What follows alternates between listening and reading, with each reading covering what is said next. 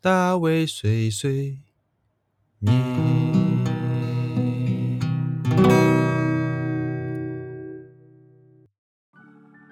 Hello，大家好，欢迎来到大卫碎碎念，我是大卫。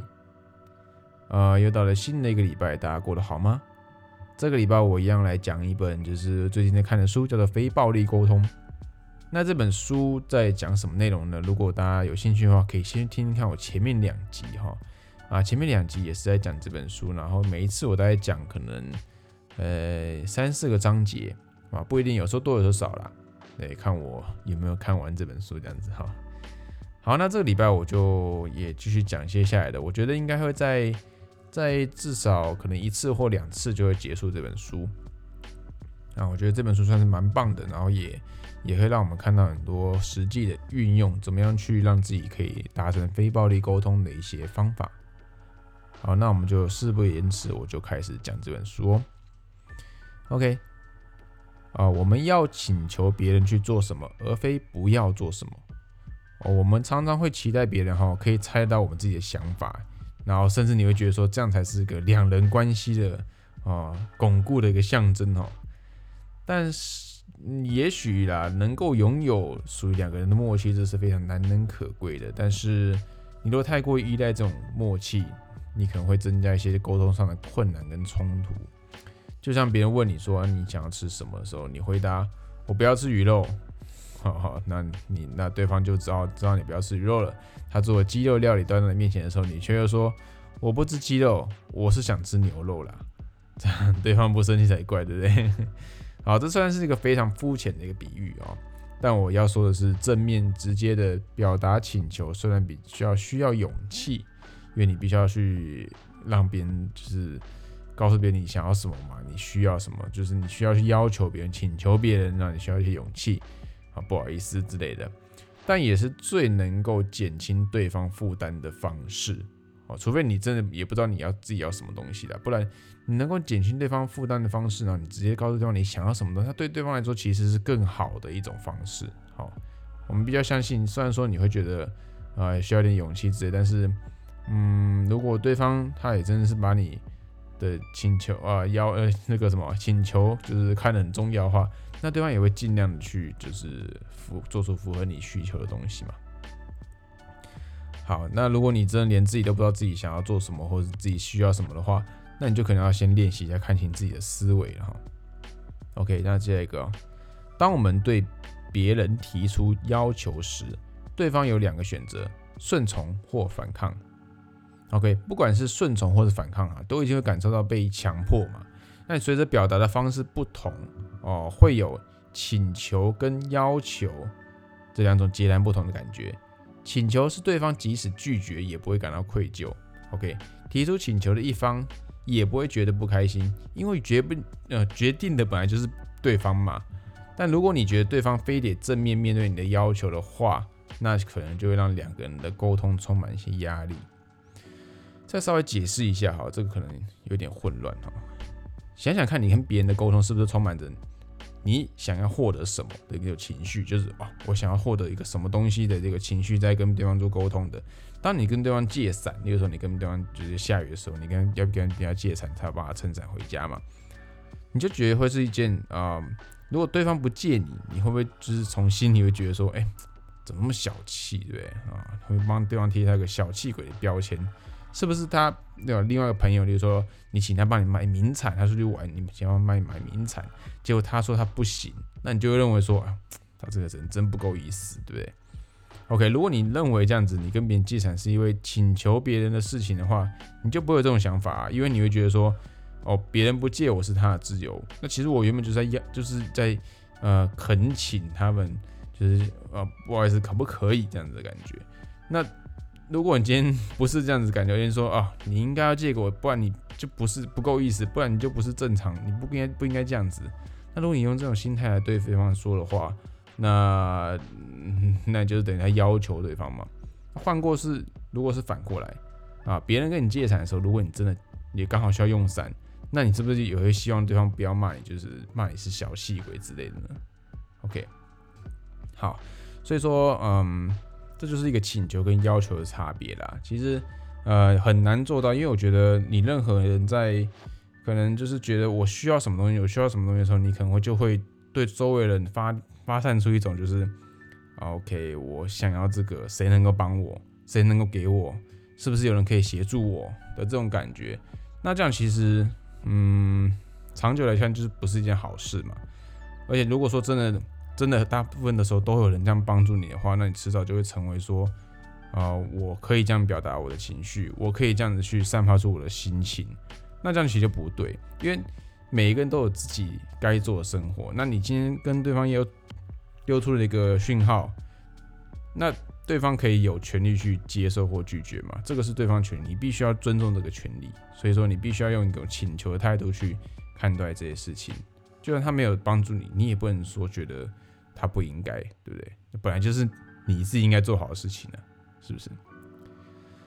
好，讲多了，那下一个哦。被拒绝后，记得同理对方。OK，当然被拒绝是很难受的，但本来就没有对方一定要必须答应的道理，就是跟刚刚讲的一样，你请求别人一件事情，对方不一定要答应你吧？OK，即使最亲密的人，也不一定会完全配合你的需求，对吧？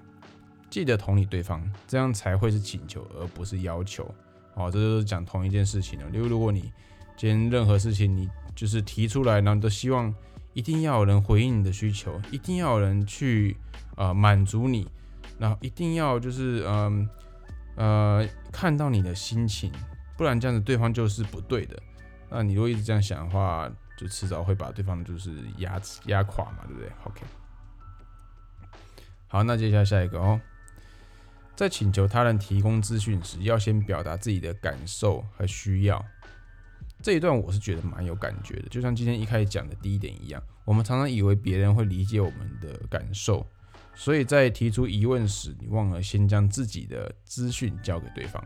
对方在不知道你的资讯的情况下，你要怎么能够就是提供你正确的回应呢？即使是沟通，也需要礼尚往来，言语是有重量的哦，哈，是需要交换的。你不慎重的发言，久而久之就会减损你与他人之间的关系。OK。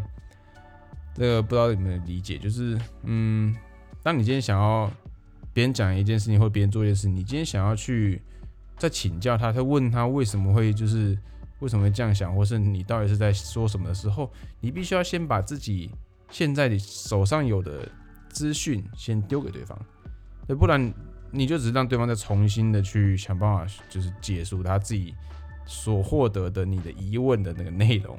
那这样子，他的搞不好讲也不是你真正想要的，那这个真的是对他来讲就是非常非常烦躁的一件事情。OK，所以说你必须要尽量的，就你能够丢出自己的情绪跟呃资讯的时候，你就尽量要把这个东西丢出去，这样才会比较是一个呃完整的一个沟通的过程哈。好，那再下一个哈，在聆听时若能持续同理对方。就可以让他们触碰到自己的内心深处。这个内容我其实蛮想要尝试，但感觉并不容易哈。我看到这句话的时候，心中马上浮现一个，就是水水面的那个涟漪，就是水嘛，它不是有那种可能一个石头丢进去，它会这样，就是有个坡坡嘛，就是会有个涟漪嘛。那以同样的这个频率敲打水面，因为它坡是这样，砰砰砰砰。那你用同样的频率敲打它，砰砰砰，渐渐的，那这个涟漪就会越来越大嘛。OK，那会制造越来越大的涟漪，甚至会形成海啸，好吧？海啸可能夸张了，但就是会有这种波浪会出来嘛。就是好比说，你一直用和对方相同波长的情绪的这个频率来做沟通，那渐渐对方就会将较为深沉或是富含情绪的心情慢慢的展现出来。你也才有可能看见水面深处的水面下的秘密哈。对，感觉目前自己，我觉得我并没有办法做到这样的事情。第一个是因为我通常会忍不住就发言，就是回回话或者回应对方啊，这样就不小心这样把对方的频率打乱。那就算是我要发言，我也必须要真的是尽量顺着对方情绪走。如果我今天是想要听到他更深处的话的话，那我就也要有有蛮有蛮有智慧性的回应，才有办法真的是抓到他的。的速度跟它的那个频率嘛，对。那第二个是，如果就是没有你没有办法完全放下自己的思思想哈，往往会因为两个人成长背景、价值观不同，你就算想要讲或者就算想要听，就是你的听的频率都可能不跟对方不同，那这样子就没有办法完成频率相同的话语哈，那可能就难以进入到更深层的对话。好，这个东西其实，嗯，蛮需要练习，而且每一个人的波长跟每个人的频率都不一样，你没有，你其实很难完全的完整，就是引领到每一个人。对，那你只能够尽量找出最靠近他们播放的方式，是应对他们。对，好，那这我蛮需要练习的哈。好，再下一个哈，当意识到我们急着为自己辩解或无法同理他人时，就需要进行以下几个步骤。OK，好，这个三合一，暂停，深呼吸，同理自己。好，这是第一个哈。再第二个是以非暴力的方式大声说出自己的痛苦。OK，那在第三个是逃离现场。这三点哈，哇，三合一哈。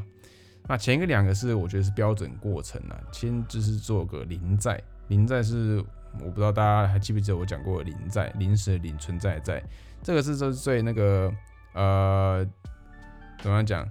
前几集我有讲过，那这个临在就是在你如果真的还是没办法了解的话，你可能就诶去前几集看一下。临在就是先了解自己现在状况是什么样的状况，OK？那在知道自己现在什么状况的情况下，你才有去办法去真的去回应。好，那就是在讲这个临在的部分哈。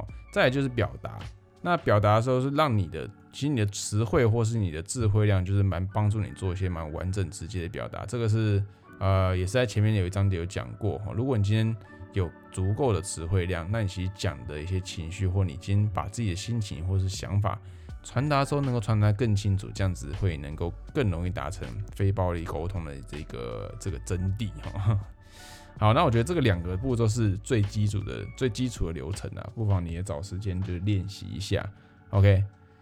好，那突然觉得两个人相处在一起，例如说你突然觉得两个人相处在一起有点辛苦的时候，我先问看自己是什么样的原因哦。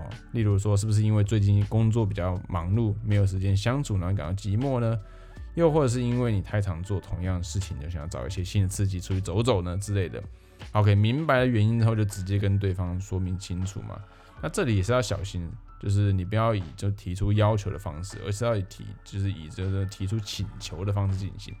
陆林，你不你不能说就是，哎，你不觉得我们就是都太少出去玩了吗？这是是不是应该出去走走了？不然这样真的是有点烦躁哎之类的。你可能不能用这种就是好像应该得这样做，然后不做不行的这种态度去做，去讲。那你应该是用就是哦，我觉得或许我们如果可以啊出去走走的话。或许可能可以改善一点我们现在的一些相处方式啊，我觉得这样子会对，呃，我觉得会对，就是我们都比较好，对之类的。你可能会是一种提出一个想法，跟提出一个希望对方接受的一个方式去进行。那如果真的对方不认同，那你可能也只要暂时就逃离现场，哈哈 你可能就暂时就先不要这件事情。那毕竟现在你已经尝试过一次了嘛，那你可以先先先躲开，哎，但是之后再想办法，就是找时间解决这样子。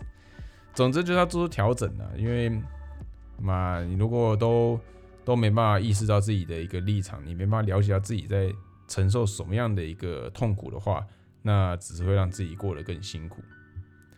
好，那今天这一集哈，我觉得大概讲到这一边。那我这个这本书那个非暴力沟通，应该差不多在一两集就会告个段落。好，那啊，希望大家如果有兴趣的话，也可以听听看我其他的其他几集的 podcast。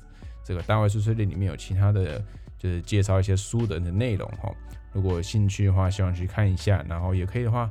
可以来，就是呃帮我留个言啊，我会比较开心。对，那如果可以的话，当然就是追踪一下我的 Facebook 还有我的 IG。呃，虽然说呃很多的内容，就是我发一些文章，可能都不是那么的，可能还还要很多学习啊，都是没有很多很多内容这样。但是，嗯，希望随着每一个礼拜都能够固定做这个 Podcast 的的情况下，能够跟自己。有多一点的想法，OK，然后再就是我现在虽然说每一周这个书籍的有公布一有会上架一集哈，但其实我还是觉得，说不定大家会比较想听一些比较有趣跟比较轻松的话题，所以我在除了这个呃读书心得这一系列以外呢，啊，我同样就是也会呃录一些比较日常的内容啊，比如说介绍一些我最近看的电影，或是我最近看的影集，然后还有就是讲讲可能一些突然的领悟。那希望大家也对这些内容会比较有兴趣。